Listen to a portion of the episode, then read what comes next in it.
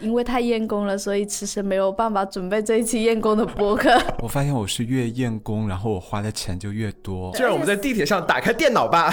好了。厌工的情绪刚出来的时候，我会忍不住怀疑说是我的问题吗？真的会有人特别用“喜欢”这个词去描述自己的工作内容吗？我给家里打电话的时候，家里问我最近怎么样，我还是不敢说我最近怎么样。好好工作有时候是没有更多的奖励的，反而会有更多的要求。对，只要疲惫过，但又没有人修补你的疲惫，一切就真的回不去了。为什么我要因为工作而让自己变成一个心理或者生理都很不健康的人？I still hear your voice when you sleep next to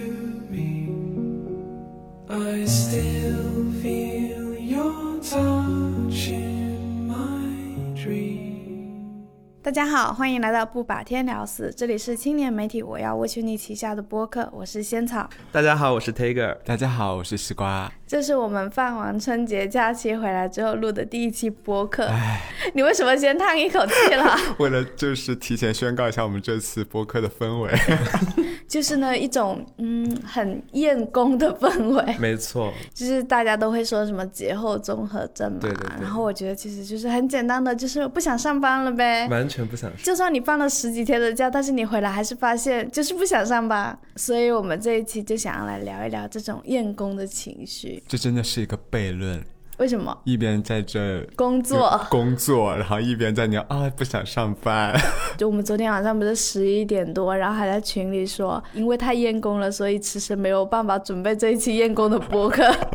要睡觉了才开始。我早上起来才开始的，我坐地铁的时候开始在上面写我要说什么，我要说什么。我昨天准备到一半，因为实在不想再准备了，我就出门去跑步了。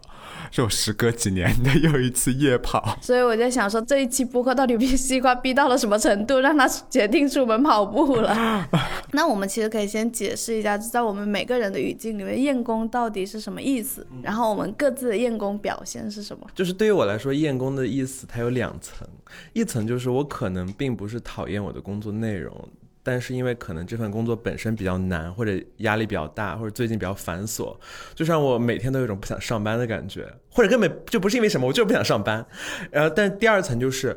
我已经开始讨厌我的工作内容了，这时候我就说，我感觉这一层是真正的厌了，就是很厌倦的感觉。它应该有个递进过程。对，它有个递进过程。然后在我只是不想上班的时候，我的表现就是赖床。我早上不想起床，但是我是有力气起床的。但是在我已经很讨厌工作的时候，我不只是不想起床，我根本都没有起床的力气，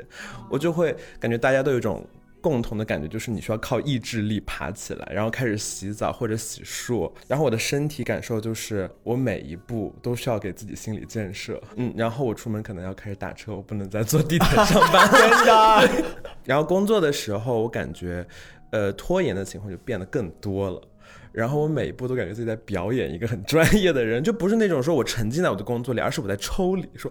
我要努力，我要工作。然后晚上回家之后，我又不想洗澡。这就是那种极度厌工的表现。诶，因为因为我那天找 Take 的时候，Take 说啊，厌工就对我来说，不想上班跟厌工是有区别的。嗯，就是可能、啊真的吗对，是。对，就是对他来说，厌工是一个更深层次的，就是你彻彻底底的讨厌你的工作内容。哦，嗯，因为他其实是有一种精神上失去意义感的感受。像 Take 刚才说的那种，其实对我来说也是分成了两种。嗯然后一种就是你的工作里面有很多很多困难，然后这些困难是让你感觉到一种害怕和绝望的时候，嗯你就会产生不想上班的心情。然后这种厌工表现就是在你早上一睁开眼睛的时候，你就会觉得说进入新一天的感觉是非常令人绝望的，你根本就不想要进入新的一天。我能不能够就是不要睁开这个眼睛？就像 Take 刚才说的，就是你出门的每个步骤都会变得非常的拖拉。嗯然后另外一种就是你工作里面也没有什么困难出现，但是你就是产生一种厌倦的心情。。对，然后你就会厌恶那种很固定的、重复的、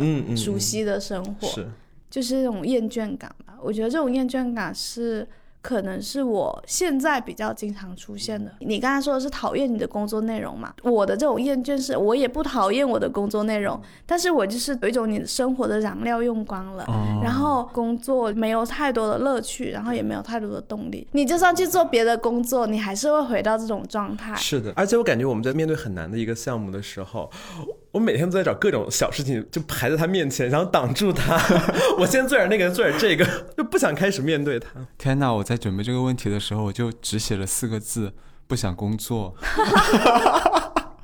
我根本没有那么多层次，我就是非常简单直接的不想工作。然后我还去看了一下网上有人在说，其实厌工它是躺平的下一站，就是因为之前我们更流行的情绪是躺平摸鱼，但是因为我们职业上升的渠道就是已经不复存在了，所以我们躺平。这种摸鱼的情况至少是有假装的，你至少在对外对你的同事在表明说我还在认真的工作，但你内心里面已经在懈怠。但厌工的话就是一个很直接的情绪外露，告诉全世界我不想工作。哦，对对对。啊，这个情况的出现，是因为我们也发现我们也没有退路了，就是既没有往上走的权利，也没有往下退的余地，也没有辞职的选择，对，然后只能坐在工位上厌弃这一只能切。坐在工位上重复日复一日的工作。而且我之前有一个特别强烈的厌工时刻，但它来的有点儿莫名其妙。就是有一段时间，我们公司很多同事都开始染彩色的头发，各种各样彩色的头发。那大家都刚染的时候，一批人全染了。你走进公司，看到一堆五颜六色的，很鲜亮，你觉得心情很好你。在说我吗？还有我。过了一段时间之后，你发现大家头顶都长出了黑发，然后没有一个人去补染，哦，就看着 每天上班看着这份黑发慢慢的从发根往外延伸，你就觉得毒素在蔓延。毒素在蔓延，大家对生活失去了乐趣的样子。我会戴帽子，就是就是我觉得我厌工的体现，就除了一些时候是不想洗头的时候，不想洗头也是一种厌工的表现，就是对你觉得对对，就是这份工作没有任何值得你去洗头的。我发现我是越厌工，然后我花的钱就越多。嗯，就是包括 Taker 刚刚说的打车上班嘛，一对旦不想工作的时候，我就会选择打车上班。而且你知道这个钱在那个时间是报不了的。是的，Yeah。然后还有比如说，一想到第二天是工作日，我前一天晚上就忍不住给自己的外卖餐标多加二十块，那就是晚上十一点钟点奶茶是经常发生的事儿。啊，我也是，我根本会多加一顿饭，在晚上对夜宵的时候。是的，我就觉得第二天就要面对这种痛苦的生活了，我就要在抓住最后的时间来犒劳一下自己。我现在经常喝咖啡，我现在就手里拿着一杯咖啡，但我喝咖啡不是因为生理上的困顿，嗯，而是我需要用咖啡因来驱逐我身上的厌工情绪。你要启动一下，对，我要启动一下，我需要用这种熟悉的口感告诉我，你现在是在工作，你给我提起劲儿来。嗯，我感觉对我来说，反而喝咖啡是一种我有想要好好工作的心情。就是如果我真的厌工到我没有办法有那种好好工作心情的话，我会连咖啡都不喝，就是彻底的就像这种厌弃的心情投降，我连咖啡都不喝了，我就是不想好好工作了，这种不装了的心情。那你们觉得，就是这种不想上班的心情是上班多久后开始出现的？就是我一直在想，它是不是跟工龄有关系？特别今天早上的时候，我朋友还跟我说，他们在那种大企业工作，可能是会给你发送那种你已经入职多久的提醒嘛。然后他说，今天原来是我工作五周年的纪念日，我就说你是从实习实习开始上是吧？他说对，我说那我工作五年半了。他说难怪你的班位比我重。就是我觉得我也是那种，好像是因为工作的时间太久了，然后有一点像是那种跟工作进入了平淡期，就是热恋期已经过去了，然后你进入平淡期之后，就会开始出现那种厌工的心情。你让我想到我之前看那个年会不能停的时候，因为我在 B 站上看的，然后底下有评论说为什么不去上春节档呢？然后又有人因为这个片子它的受众范围太窄了，然后我当时看那部电影，我笑得很开心，笑完之后我就觉得很悲哀，我一点都不想要 get 里面的笑点，但是我偏偏就 get 了，而且它的结局很奇怪，你不觉得吗？其实特别奇怪。我在家看的春节的时候，然后我弟问我说好看吗？我说嗯好看，但是我觉得你可能看不懂，因为他还没出来工作。就是你知道这种片子，他只能推荐给打工人看。对，对只能给打工人。我感觉我不想上班的心情，其实是在我工作一年半之后才出现的。这个时间算长吗？不长，因为我换的工作很多。第一份工作我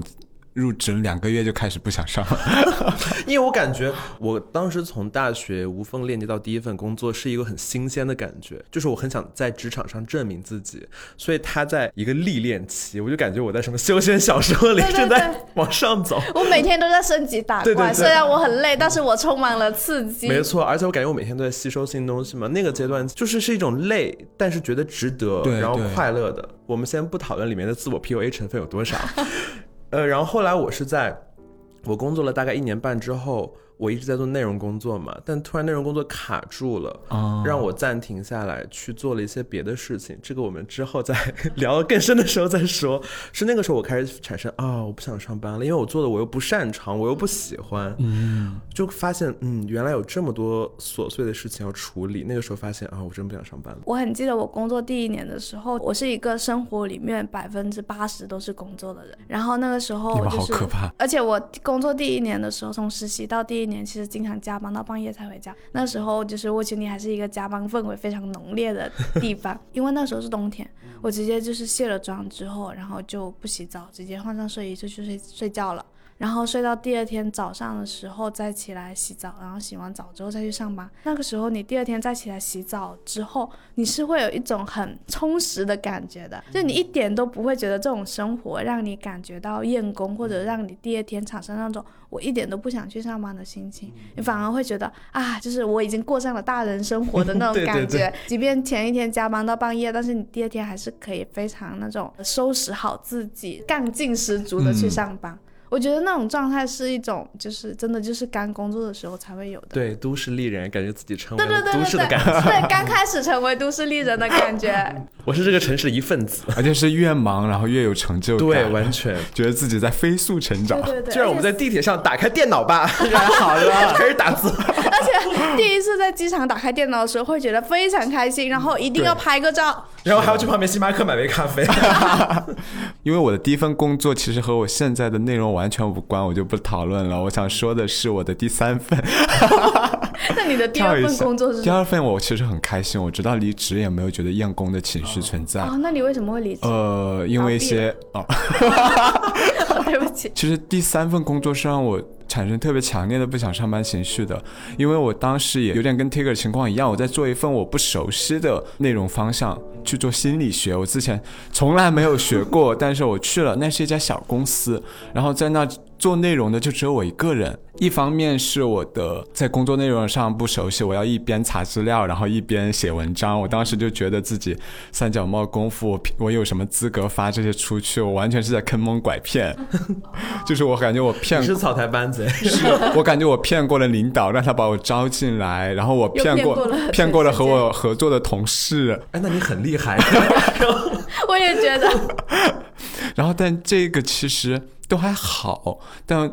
压力更大的是，我们那是个小办公室，就相当于和播客店差不多大。然后那个老板的话，他的座位就坐在旁边，因为他是个新公司，所以所有同事都很不熟，大家平时就直接坐在工位上对着电脑，就很少有聊天，完全不像我们公司现在这样乱七八糟说话的那种情况发生。也没有乱七八糟说话而且啊。尤其是老板，老板他是全天候，早上上班到下班一直坐在那儿。当他坐在那儿工作的时候，我们都不敢讲话。就是我们有人事嘛，他为了活跃公司的氛围，他会每周也会有一次下午茶时间，然后就特别热情的喊大家啊，我们东西买过来，大家一起来吃吃东西啊，一起来玩玩游戏啊，就是努力的想要把氛围搞好。但我们在那儿。在那个会议室，然后吃东西，在那闲聊，在那试图抓紧时间玩一局游戏的时候，我们老板还在那儿工作，天哪，就是隔着隔着一个玻璃门，我们能看到老板坐在电脑前，还在那他不参与你们的下午茶吗？他不参与，他不想喝。也不是不想喝，是由人事给他送过去的。他是那种极度的工作狂，对就是当你的老板是个极度的工作狂的话，是会有压力的。一方面我在工作内容上面的不熟悉，然后会带来很大的压力；另一方面这份压力没有人可以分担，我连同事都没有话可以说的时候，当时就很不想上班。我觉得我在干什么？我觉得也许你可以跟你的 HR 聊，你的 HR 是男生还是女生？女生，他肯定每天就是他看起来非常快乐的招呼大家，他肯定是老娘又要去搞这个，同同事们，然后开始，我们来喝下午茶吧，做了十五分钟心理建设，点外卖说一五你好幺点，我真的觉得会。心理建设这个事情太痛。是的，后来他离职了。但是我发现西瓜这种是跟工龄没有关系它，是工作工作环境很相关。因为我是那种从实习到现在一直在做同一份工作的人。然后我以前一直以为说，只要你做的工作内容是你喜欢的，你是不会出现厌工的情绪的。直到我自己可能工作了一两年之后，也是两年多的时候，开始发现哦，原来就是即便你做着喜欢的工作，但是你还是会有不想上班的时候，你还是会有那种厌工的情绪。然后而且那种厌工的情绪刚出来的时候，我会忍不住怀疑说是我的问题吗？啊，对，我也会这样想。对，就是就是会觉得啊，为什么我已经好像选择了一个比别人更好一点的公司，就是氛围更轻松一点的公司，然后做的工作内容也也完全是我自己喜欢的，那为什么我还会出现厌工的情绪呢？然后这个时候，这种厌工情绪是会导致你去向内自省，就是感觉好像我是一个坏学生一样。对，就是因为你以前读书的时候一直沿袭下，就是你不好好读书，那一定是你自己的问题啊！嗯你不专注，然后你的就是学习成绩也提不上去，嗯这些都是你自己的问题。然后到了工作的时候，也会觉得说啊，一定是我自己的问题，是不是嗯我能力太差了，然后没有把它做好，所以我才不喜欢这份工作呢？然后为什么我会对工作的困难这么的害怕？每次做广告项目的时候，那种不想上班的心情就会特别明显，因为我感觉我会进入一种重复，就是我今天提交去一个广告大纲，然后它被毙掉，然后我就要再想一个提交上去，然后我试过那种一天里面被毙掉了三个大纲。然后我睡觉就是也没有办法睡得很安稳，然后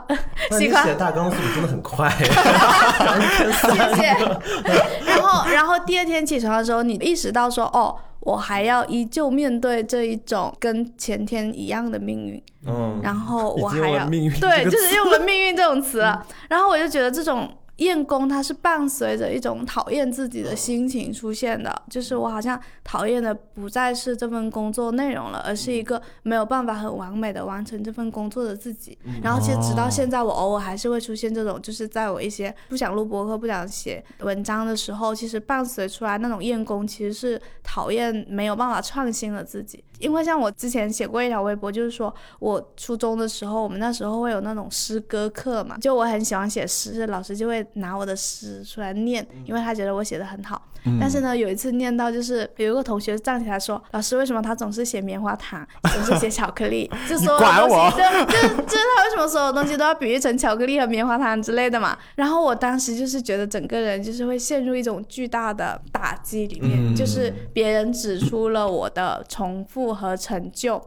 然后我就会被这种成就和重复。开始自我反思，然后伤害到自己，然后包括到现在也会。但我有个问题，先问一下，你觉得一直写巧克力和棉花糖是重复吗？我觉得和成就是，就是我想不出新的比喻来。我觉得不是哎，你就是那种明导有自己的 muse，，一个固定的 muse，你有自己的固定的意向。没有，就是当这种意象太多次出现的时候，我就会自己也会对自己没有那种新鲜的感觉，然后我就发现说，原来我从初中的时候就很害怕别人说我一直在讲某个东西，或者一直在说某个东西嘛。到后来录播课的时候，当别人有这样的评论出现的时候，我也会陷入那种讨厌自己的心情，然后就会导致我完全不想要工作，因为我很害怕一工作就会工作出一个不那么好的、不那么令自己满意的成果。就这个可能是我某一部分厌工的那种心情和情绪产生的原因。就是你刚刚说到，你觉得自己在做一份喜欢的工作的时候，我心里咯噔了一下。因为你从来没有觉得这是你喜欢的工作，对我真的没有思考过，说这份工作是不是我真正喜欢的。真的吗？对我只是会觉得这是一份我，嗯，做得来，以及在做的过程中至少是开心的。但是上升到喜欢的话，真的会有人特别用“喜欢”这个词去描述自己的工作内容吗？我。我啊，对不起，我才是异类，我才是异类。我们两个工作了那么久，我才发现原来你不喜欢你的工作。而且我很能理解你刚刚说的那种，因为广告的时候，然后就觉得开始对这种喜欢提出了一个问题。我觉得喜欢这份工作的一部分原因是你在这份工作中能够得到很多属于自己的掌控感，你能自己写自己的心声，写自己那些重复的事情，写自己的创新，然后并获得你想要的反馈，还拿到钱。但是在广告的时候，能掌控的东西就变得很少，而且评价你的维度也就会变得很多。就是除了要过我们编辑这关，还有客户那一关，还有公关这一关，最后才到读者这一关的时候，你会觉得自己在做什么？做广告之前，我会不断的自我说服说，这是一个很有意义的东西。你要把这份意义感传递给你的读者，你要带着这种心情去来写这个广告，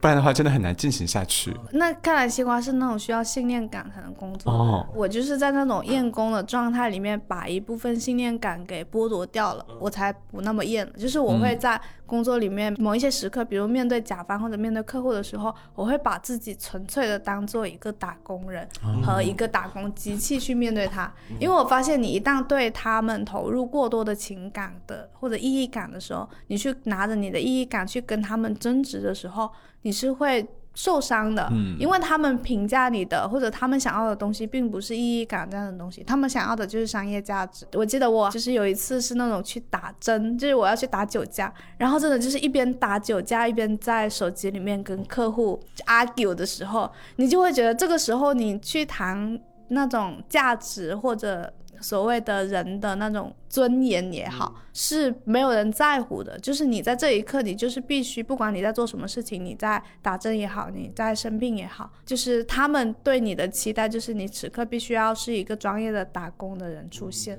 去跟他进行一个兑现，去跟他进行开会，就是我觉得他有一点像是我自己的防御机制，就是如果我在这种时候还去追求那种人性的尊严，或者是呃意义感，或者是你能不能就是体谅我这样子的词汇的时候，我会受伤的，就是我会反而会挫败，我反而会更加厌工。好残酷的世界，天哪！这就是我打工五年半之后得出的心得。而且我是感觉，呃，我想象了一些和 What You Need 相反的情况，就是因为在我的前思维后知后觉发现有一点点办公室政治。我相信很多听众可能所处的环境没有那么理想，就可能很多，比如说工资达不到他们付出的劳动，呃，以及他们有很多办公室那种斗来斗去啊、勾心斗角啊，可能大厂又是另一个不扁平化的公司里，可能又是另一种情况，就感觉还是有非常非常多要挤压我们的那种情况出现。嗯，然后我自己厌工情绪是怎么产生的呢？我来回顾了一下我的链路，让我现在来阅读一下。就是我觉得工作对人的挤压和异化是非常细微的。就起初我们只以为那是一片小小的雪花，我发现我以前我的许愿都是哇，我许愿我的真爱就在转角出现。现在，然后我发现我工作一段时间之后，我许愿我的转角遇到我的选题和采访对象，然后包括我之前不是说我的工作内容就是把内容的部分砍掉了嘛，在做别的。对后来回回来一点内容之后，我都觉得说天哪，真是恩赐。啊我就觉得说，我我今天起晚了，我就打一次车好了。我平常都是坐地铁的，然后我工作这么累，我吃一次夜宵不过分吧？我再晚睡一点也没有关系，对不对？反正可以打车。那我再吃一次夜宵，呃，也不会太胖。呃，既然我每天这么累，我每周再吃多吃一顿好了。那工资低一点也没有关系，我现在在做我想做的事情，想做的事情做不了了也没有关系，撑一撑就过去了。我的同事们也很好，喜欢的同事离职了怎么办？没关系，我还可以跟他保持微信联系。然后最后我发现我的状态就变成了一一个，我每天睁开眼睛就感觉自己没有力气起床，然后强行压着时间起床之后疯狂的洗漱，然后立刻打车上班。进办公楼之前先要深呼吸五次，然后因为我知道我要开始面对很繁琐的工作，然后工作的时候开始一直拖延，因为拖延工作就越变越多，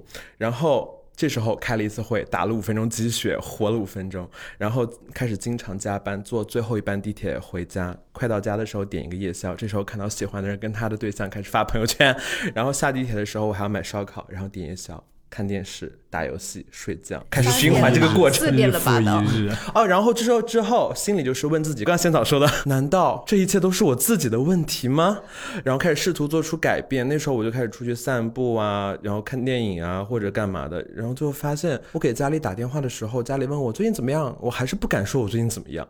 以及就觉得我还是好讨厌我的工作。然后那时候我才觉察，天哪，我真的讨厌我的工作哎。其实你是先进行了一些拯救的行为，对我试图的行为。就是让自己心情好一点。啊，性缘脑一点来说的话，我们对待工作真的很像对待恋爱，就是你会先怀疑一下自己，然后你会试图去挽回你跟工作之间的关系，对然后你最后会发现，哦，原来我是真的不爱我的，原来我们不合适。然后你就辞职了。呃，对，然后有辞职你们有没有觉得说，就是当你在那种工作不顺的时候，你好像做出了很多选择，其实都是工作导致的？就像 Taylor 刚才说的，就是我今天要多吃一顿宵夜，其实是因为我工作太累了。对我要奖励一下自己。对对我今天熬夜了，也是因为我工作太累。就是你生活里面做出很多选择，其实都是因为你的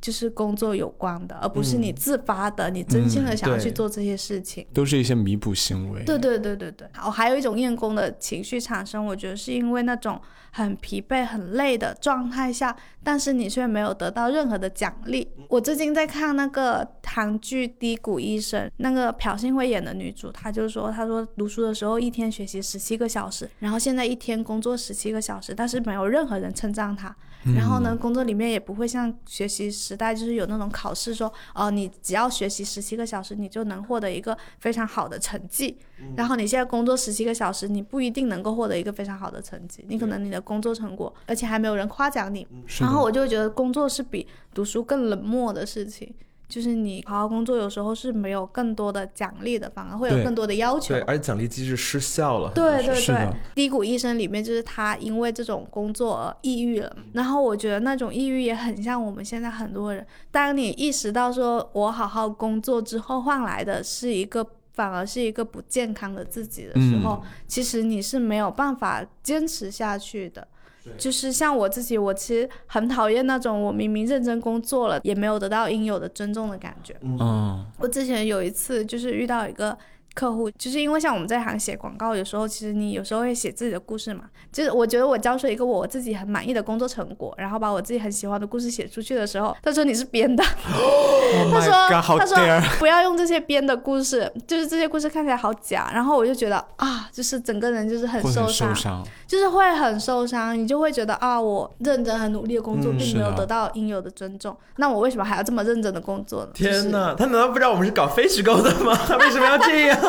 我觉得有些时候是会，这个世界会给人一种氛围，就是人们没有尊重那些很认真在工作的人。嗯。我也能理解为什么大家现在的厌工情绪那么的强烈，是的，因为很多时候我们的就是工作成果都没有得到尊重。我之前发了一条微博，就是因为去年的时候我做过好几个和大学生有关的广告项目，然后中间就很需要大学生的广告素材。就是有一些学生，我基本上一年问他们三四次，每次聊天都是我去问素材，每次都有新收获。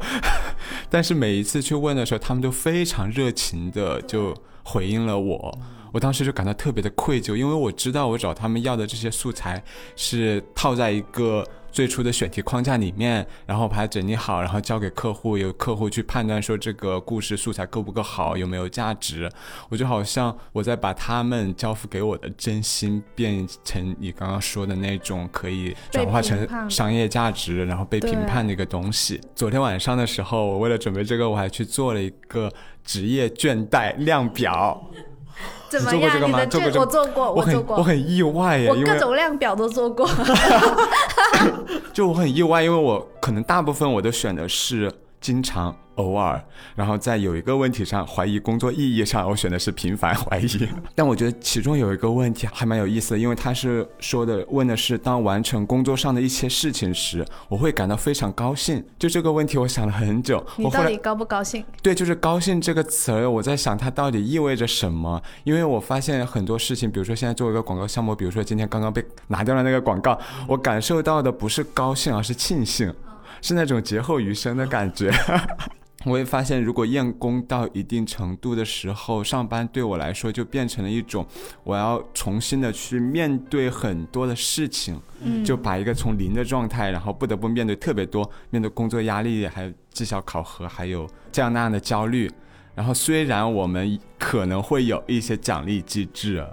但是那个奖励机制的话，离我很遥远。你要把一颗果实从浇水、施肥慢慢长大，这个过程太漫长了，而且还有可能像一些广告项目那样中途就蔫了。确实，我们很需要及时的反馈。对，就在这样的情况下，我就会觉得我就没有办法提起劲儿来去面对这个。当我心理效能很低的时候，从我提起劲儿到去面对这么多乱七八糟的东西的时候，我不想做，我只想远远的逃离。我不知道你们需要的及时反馈是什么样子。我觉得我需要的那种及时反馈，反馈其实真的很简单，就是可能就是认真的肯定了说，哦，你现在做这个东西真的做得很好，或者说啊，你做这个策划可能做得很辛苦吧，就是我感觉你应该做得很辛苦。我觉得这种及时的反馈在职场里面其实有时候很缺少，可能是因为每个人都非常累，所以当每个人都很累的时候，大家是不会对同事或者对其他人去产生一些正向的反馈的，大家都来不及安慰自己，然后怎么去安慰别人呢？然后这种职场环境就会进一步的让这种厌工的情绪更加深刻。啊，那我有个问题，比如说你在完成一份工作，对方给你发微信说，呃，辛苦了的时候，你会感到被安慰吗？还是说你觉得那只是客气？我觉得它是一句需要说的礼貌哦，用语，嗯，对这句话，其实有些时候你是能感觉到对方是不是真心的。哦，因为我每次都会跟别人说，呃，辛苦了，辛苦了，谢谢。对，但我又很担心对方觉得说你只是客气，但我是真的觉得对方你辛苦了。我觉得只要你自己是发自内心的说的时候，对方是感觉得到的。因为我之前遇到过一些工作对接的人，他们对你说出的那种谢谢或者辛苦的时候，你会很明显感觉到对方像一个 AI，、啊、礼貌用语特别对客，气。它是一个非常客气的 AI 用语。但是有一些人，他对你表示感谢的时候，你会感觉到他是真心的。其实像昨天有一件很小的事情，我们公司不是有在拍一个项目嘛广告项目，那个雅琴她就来我的工位跟我借了一些小抓夹、小夹子什么的。然后其实那些夹子我平时也不怎么用了，我就都拿给他们了。然后他昨天晚上就跟我说，有一个抓夹被那个拍摄的人带走了，然后他就在网上买了一些新的抓夹，他说等过几天到了，我就会拿那个还给你。我自己会觉得说，我只是做了一个非常随手的动作，帮助到他这样子，但是他会因为我的这个帮助的动作去很认真的反馈和回馈你，就是可能你的小抓夹丢了，我会去买一堆新的，然后你再你到时候挑一个喜欢的。就是我觉得在职场里面这种很微小的这种尊重也好，或者是这种反馈也好，是很稀缺的。对，而且他这种就会让我们所谓的厌工，或者说至少我们心中柔软一点点。对对对，你的厌工情绪就不会那么的戾气，那么啊重。对 我还准备了一个非常大胆的问题，嗯就是到底呢，就是厌工到什么程度才是该辞职了的信号？这个信号大家有没有出现过？老板会听到吗？老板应该会听吧？老板昨天知道我们要聊厌工的博客嘛？他说：“啊，那应该不会找我吧这个信号还是完全有的。我觉得对我来说，因为刚才我们也提到说，关于工作，我们一步步咽下去，就是发现每步都要做心理建设嘛。最后我发现这个验工变成了厌世之后，我就觉得该辞职？”了。因为我发现，当工作越来越多占据我们的生活，就包括你说我们所有的，我们吃夜宵也是为了呃补偿一下我们自己。我们工作的时候的奖励机制失效了，我们就自己奖励自己。然后发现所有都越来越围绕着工作的时候，包括休息也是为了缓解工作的休息。讨厌我的工作，而开始讨厌这个世界，想说为什么是这样的？然后每天站在那个工位的窗前，想说这个世界好不真实，我真的是活在这个世界上吗？为什么感觉一切都与我无关？就开始怀疑一些更大的意义的东西，嗯怀疑所谓的结构，然后怀疑很多 自我怀疑。对自我怀疑，我就觉得说这是一个很危险的信号。然后在我上一份工作里面，嗯，我每天一接近我要办公的那个楼，我就会有一种生理性焦虑，我就会胸闷，然后喘气有点困难，然后我需要不断的自我暗示。然后每天打车的时候也在车上昏睡，然后那时候耳朵里在放《不把天聊死》，那个时候，嗯，然后我就觉得说那段时间因为出现了这样的情况，生理性的，我就觉得说也许我是不是要看看心理医生了？嗯，你自己觉得需要看心理医生的情况，其实应该是一个很危险的，可以考虑辞职的信信号了。是的，是的。然后当时我还下载了什么心理治疗 APP，这里适合植入一个广告，但没有。下载完 APP 的时候，我点进去了，但是我并没有真的去找医生，是因为看医生太贵了，我当时付不起那个钱，所以对我来说，去看心理医生不是一个动作，而是一个程度。等我到了这个程度的时候，我觉得。呃，就可以考虑辞职了。嗯嗯因为我我可以具体介绍一下我当时辞职的一个具体的处境是什么样的。嗯就说每天通勤的话，如果不打车，我需要一个半小时单程，就很然后转两次地铁，转地铁大家都知道是个非常消耗体力的事情。呃，然后我的工作当时又因为完全没有在做内容，完全我在做一些研究，呃，怎么在抖音上卖卖东西啊，然后怎么运营呀，怎么重新在比如说微信上去建立不同的什么卖货的这样一个平台，我就会觉得说，这完全也不是我做的事情，我怎么突然变成电子商人了？呃，这个事情延续了两个多月之后。发现我真的受不了了，因为我又不喜欢，又非常琐碎，而且这个事情在当时推进不下去，但是我一定要推进它，所以当时。呃，我还在豆瓣上写了那个我的心路历程，我给你们阅读一下。因为我七月十五号辞职的，七月一号的时候，算上实习期，工作竟然已经十七个月了。最近一个月，脑海里想的就是辞职，辞职，辞职，一切都无法回头。而这是一份我曾经多喜欢的工作，只要疲惫过，但又没有人修补你的疲惫，一切就真的回不去了。每天要想着强打精神，但这样想着又一泻千里。想到世界尽头的咖啡馆里面写，什么时候才能不这样生活？一股作气，再一泻千里，再一鼓作气，一泻千里下去，呃，只能强迫自己撑着。我只想有一天能躺在床上，躺在家里什么都不做。倦怠至此，到底是我矫情，还是这个世界变化太快，被赶着走，我真的快跟不上了。然后十五天之后又辞职了。对，当时是这样的。我是感觉由于工作消耗了我太多，在别人找我，比如说朋友找我倾诉什么事情的时候，我也很容易一点就炸。哎，就是说，就是我感觉我失去了一些。共情或者同理心的感觉，你还会回他消息啊？我都不会了。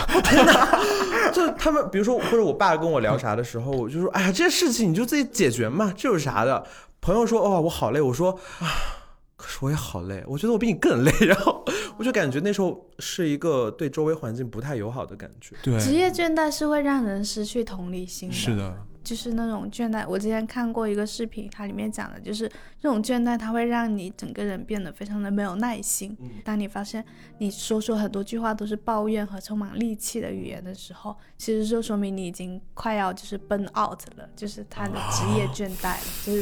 燃烧殆尽。我天天在想死，怎么办啊？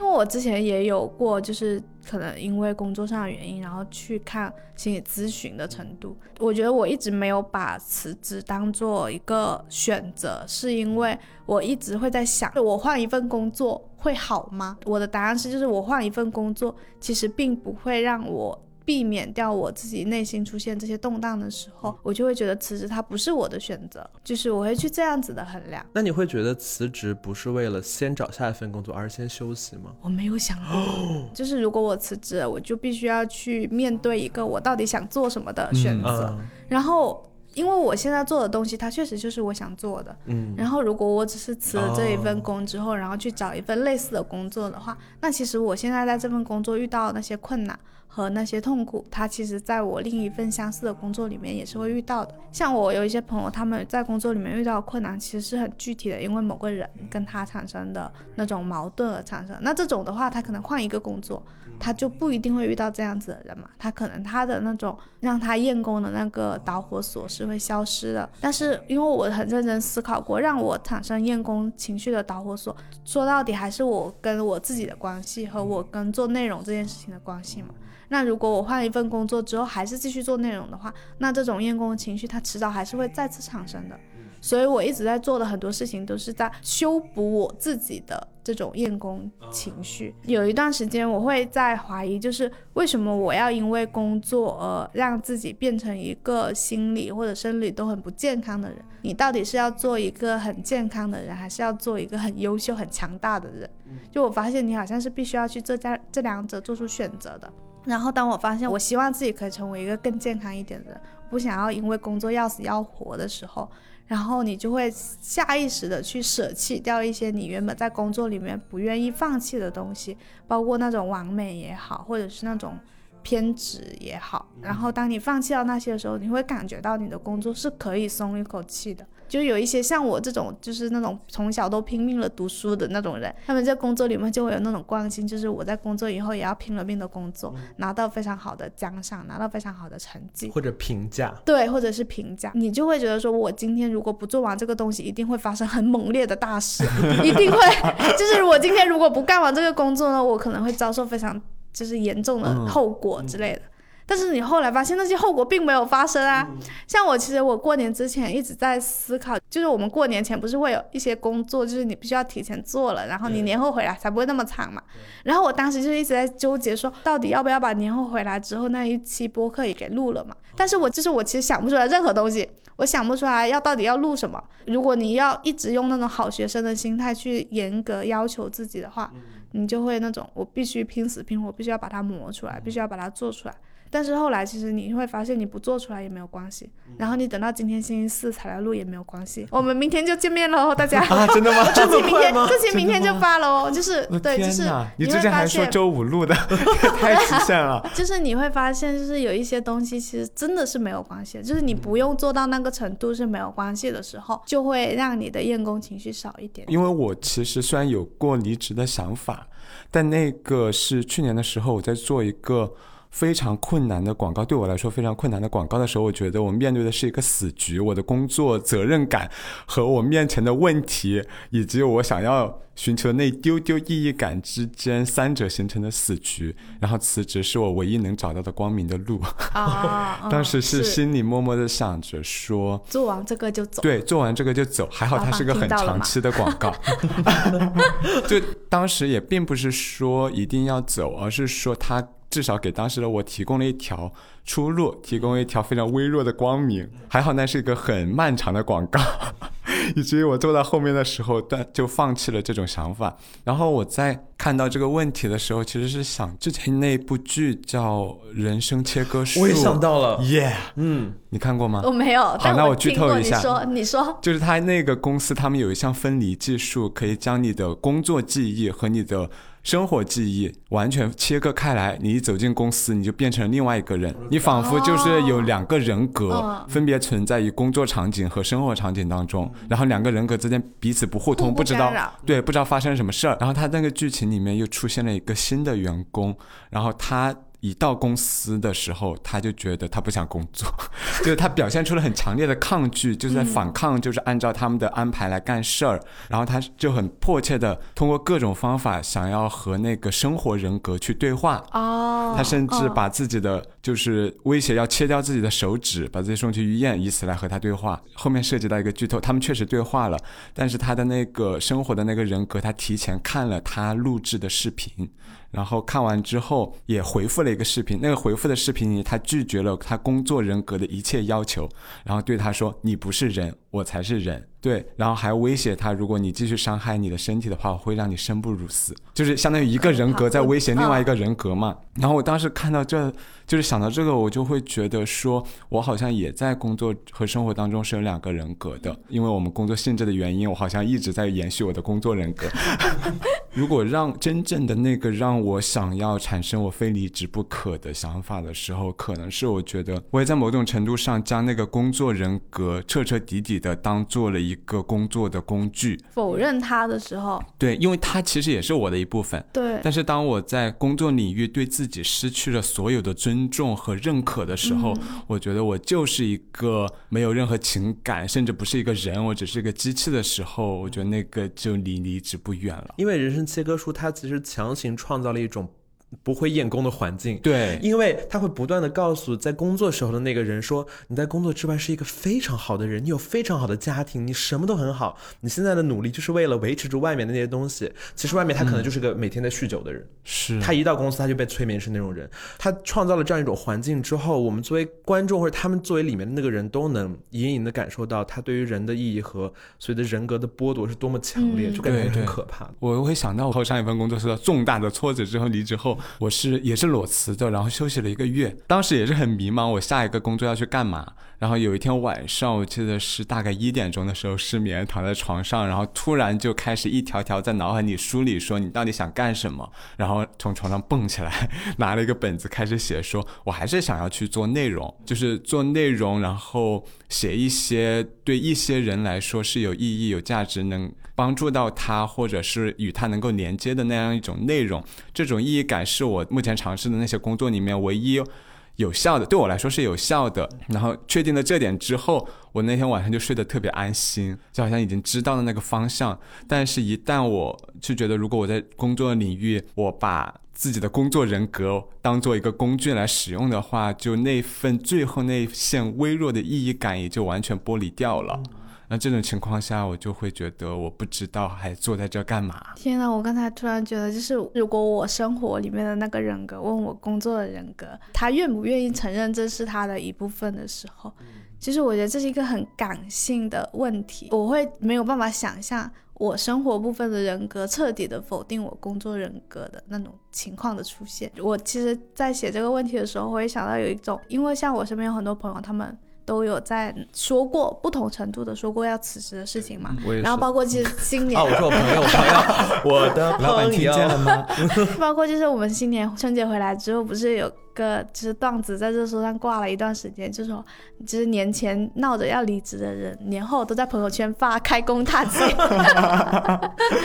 我会觉得就是这个世界某种程度上异化的一个程度，也是因为就是我们有时候辞职的那个决定，它并不是根据我们的。受伤程度或者我们不健康的程度来决定的，而是我们是不是有更好的选择来决定的。就算我们再怎么厌工，还是得去工作，是因为我们没有更好的选择。对对必须要工。对，就是我们可能有别的选择，但是大家心里会对这些选择进行排序，然后会觉得辞职的选择它不一定会比不辞职的选择更好，然后可能辞职了我就会失去我现在所有的生活。然后大家就会一直困在自己的某一种困境里面，即便你到达刚才 Take 说的那种我已经到厌世的程度了，但是我还是没有办法做出辞职的选择，就是这种情况，我觉得也能够理解。对，可以理解。然后也没有办法给你更好的建议，但是就是会觉得。就是大家在某种程度上更照顾自己的健康，其实还是挺重要的。对是的，是的。对，就是到厌世的话，那真的还是很可怕的。我在看那个《低谷医生》的时候，包括昨天，其实我昨天去看了《热辣滚烫》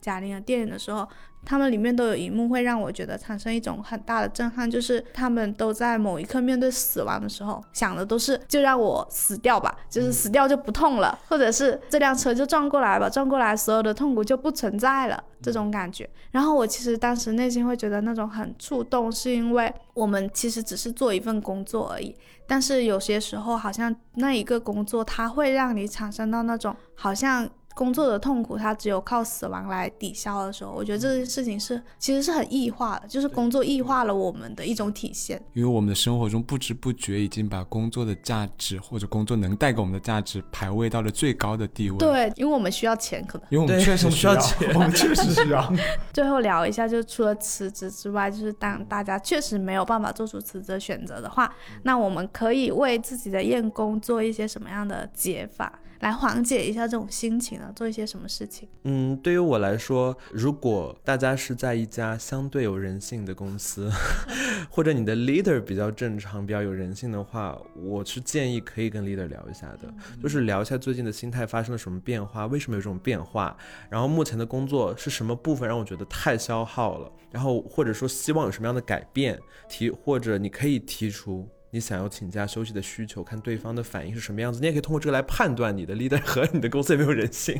然后就是，虽然我按照我以前的想法，我会觉得说我休息几天对我的什么这些狗屁工作或者呃工作不会有什么太大变化。呃，我也会觉得说这几天有什么用呢？但我现在确实是觉得你有一个缓冲的几天，至少你的心、你的心灵和你的身体至少有一个不要在路上吧，我是觉得。然后包括之前我会每天散步，然后或者跟朋友倾诉，我觉得的确是有一点点用的。就在你实在是很累的情况下，是的你在晚上你就是。呃，出去走半个小时，什么都不要想，或者你就戴着耳机，我觉得也是一个放松，就找这样的小的放松。然后我是有一个，也许实践起来会有点困难的建议，我自己实践的时候也非常困难。去约会吗？No no no no no，, no. 这个甚至不在我的清单里，因为我觉得我约不到会。呃，我是觉得如果你还有心力，或者你愿意培养一个兴趣或者爱好，甚至甚至是副业的话，因为我最近在看一个韩国社畜写了一本书，叫做《下班后开始新的一天》，他就是处在一个跟大家的困境比较相似的社会里面，他就在系统的讲你如何慢慢的开始一个爱好和兴趣。虽然我们他讲的方法并不是特别新的方法，但是这本书至少这个人存在给我提供那种安慰和共鸣啊，有这个人他慢慢的做到了，那我也可以试一试，就感觉需要找一个新的抓手吧。但是你刚刚说的，你觉得那个很难实现的事情，其实是我觉得是很必要的事情，嗯而且大家都可以去实现的，因为我就是觉得我包括在休息的时候，我也是在用很工作体系、工作伦理的那种方式在休息，我要抓紧时间休息，啊我要高效的休息，我已经累了。各种我要有颗粒度的休息。对。但是我们休息的方式就是躺在那看手机，啊，就因为我没有办法说没有那种心理能量去干一些其他的事情，我只能看手机。但这样的话根本不算休息，对，真你的的不算大脑一直在那种兴奋状态中，反而会让你更疲惫。我现在就有一种可能没有任何科学道理的方法，我是想要多遵从一些自己的本能反应，嗯，就是那种困了就睡，饿了就吃，一天吃五顿也没关系。就是你先找到那种你生而为人的那种生活节奏是怎样的，你再来慢慢的去调理说你和工作的关系。然后你刚刚说的那个部分，我之前看到一个理论，我昨天晚上试着找了一下，但我找不到它在哪儿了。就是我们之所以会很厌工，是因为。工作成了我们生活当中唯一的生产方式，然后他就给出了一个建议是，你的休息是可以用做某件事来解决累这件事情的。你要用积极的休息来取代那种消极的放纵，就包括是你可能下班之后你不想进行一些脑力劳动，你不想背单词。我经常这样，我所有的想要努力学英语都是在某一个因为太累了，然后放弃，然后就一直放弃下去的这种情况下。但这样的话就会培养成一种惯性，你会发现自己的脑力，你大脑在活动的那一部分只和工作有关了。哦，对对对对对他反而会建议说，你去不断的切分，说你在工作一小会儿，如果这部分工作不进去，你就会切换你的大脑的另外一部分去做另外一件动脑力的事情。脑力和脑力之间其实是不冲突的。就是你的大脑其实是可以分区的，对对它是然后你不能让它只为工作服务，你要让它嗯为别的事情服务。就是你以为你在做一件事情，就做另一件事情很累，但其实那就是休息了。对，那是另外一个大脑。我有看到那个 Know Yourself，他们前几天有发了一个词叫做劳愈，就是劳是那个劳动的劳，愈嗯是治愈的愈，就是通过劳动来治愈自己。嗯，对就是劳累的感觉也是可以治愈你的。我最后再补充一个吧，因为也是我之前听，呃，我们一个播客闲着时间，然后里面聊到一个点，我还蛮有感触的，就是他因为里面的主播他们最近去玩攀岩，然后在攀岩的过程中，因为我也在玩攀岩，然后攀岩过程中，他就会觉得生活好像发生了改变，他好像更有能量去面对其他的事情了。他提到的是说，你要在日常生活中去多积累一些赢的经验，就有点像贾玲热辣滚烫那样，你知道自己至少是能赢一次的。比如说攀岩的话，你成功的爬上了一条线，那就是一次赢的经验。不要小瞧这一次的经验，因为它会不断的复制，就是你会把这种感觉赢的感觉不断的复刻到你生活其他部分，甚至复刻到你工作的部分，然后你就会觉得我在其他地方能赢，我在工作上好像也是能赢的。它会有一种心态上，就会把工作中那种习得性的无力感。给稍微驱逐掉一点点。就是就是我觉得大家心里会有那种自救的本能。对我来说，就是厌工就是一种，其实有时候它是一件好的情绪，就是它是一个提醒嘛。当你意识到你今天非常非常不想上班的时候，你可能才会察觉到自己其实累了。有些时候你察觉不到自己累了的，就你只会觉得说啊，就是我活永远干不够，然后我永远没有得到我该有的成就，我没有拿到我的成绩。然后只有当那种非常不想上班，连睁开眼睛的动力都没有的时候，你才会意识到说，哦，原来我已经累到这种程度了，原来我需要休息了。就是因为我之前一直也有在讲说，可能熬夜是一件很不好的事情嘛，但是我其实有一些厌工的解法缓解，都是通过熬夜来完成的。就是我会首先会肯定自己真的今天非常非常辛苦了，我今天辛苦到连看一集剧的时间都没有，然后我可能就会晚上熬夜看完一集自己喜欢的韩剧。因为我之前有过两次经验，都是那种半夜就是躺到床上睡觉的时候，会觉得我今天什么自己的时间都没有，我今天竟然干了一点属于自己的事情，一点高兴的、快乐的事情都没有的时候，然后我就爬起来看我正在追的韩剧，然后可能会选择看一集四十五分钟，然后我就会离开床，而且我不是躺在床上看的，我就坐到椅子椅子上，然后把它放在 iPad 放在那个桌子上，然后一边看那个一边搓羊毛毡或者是捏粘土也好。我就会觉得，我通过这样子的一个在熬夜状态下的一个放松，来获得我今天奖励自己好好工作的那种，就是那种奖赏吧，它可能也是一种补偿心理。但是我觉得这个补偿心理它是发自我本能的，我不是那种充满怨气的去。报复或者去补偿自己，而是我觉得我今天真的非常辛苦了，我需要做一点事情来对自己好一点。是的，如果是报复性的话，你就韩剧就会一直的看下去。对对，就是虽然你在工作上可能会有很多很多的怨气，但是你需要就是控制你抱怨的时间。因为我有一段时间，我觉得我的状态很好的一个原因就是我停止抱怨我的工作了。完了，好，我学一下。就是就是不是说你不能抱怨或者不能就是我觉得这种抱怨是需要有尽头的。我最近可能我跟我朋友们一起吃饭的时候，我们都会勒令，就是说大家不准再聊工作的事情，或者是大家现在开始五分钟聊完工作上的怨气之后，接下来的时间我们都不要聊工作的事情了。就是你一直抱怨他，就会变成就是有点像是变成鲁迅笔下那个祥林嫂那种感觉嘛。然后其实你越抱怨他，就说明他在你生活里面存在的那一个比重越大，然后你最后就整个人都会被那种怨气充斥，因为你会不断的问凭什么凭什么，或者为什么是我来做这么多工作，或者凭什么我工作要这么累，然后这些凭什么他又没有一个非常明确的答案或者是回答，然后最终你就会在这种抱怨里面，就是让自己变得更加的愤怒和更加的就是没有能量，所以我现在就会偶尔停下那种抱怨。而且你刚刚说的，其实跟朋友见面去社交也是一个让你不那么厌工的一个很好的方式。对，我因为我觉得跟其他人见面、跟熟人见面是会让你能够更获得一些认同感的，是那种工作中没有办法得到的认同感。就是一定要跟工作之外的人保持联系，就是不非同事关系。虽然我们同事关系也很好啦，但是我也很喜欢就是跟非同事关系，多余。大家多多约自己一些就是亲近的朋友出去玩。然后不要聊工作，不要一坐下来就说我我最近工作上有个啥子，是是是，是的，不要在你的社交简历上面写你的工作职业是什么。对，可以写你爱好的明星是什么，或者聊最近娱乐圈的八卦之类的，也可以收听我们来缓解自己的厌工情嗯，绪。然后多多鼓励自己吧，不要让唯一一次鼓励是飞叔的下班打卡，好吗？每一天每一天对你就是收到的最大的鼓励，就是飞叔跟你说辛苦喽。然后忘记打卡。exception. Oh, have no intention of learning my lesson. Cause you're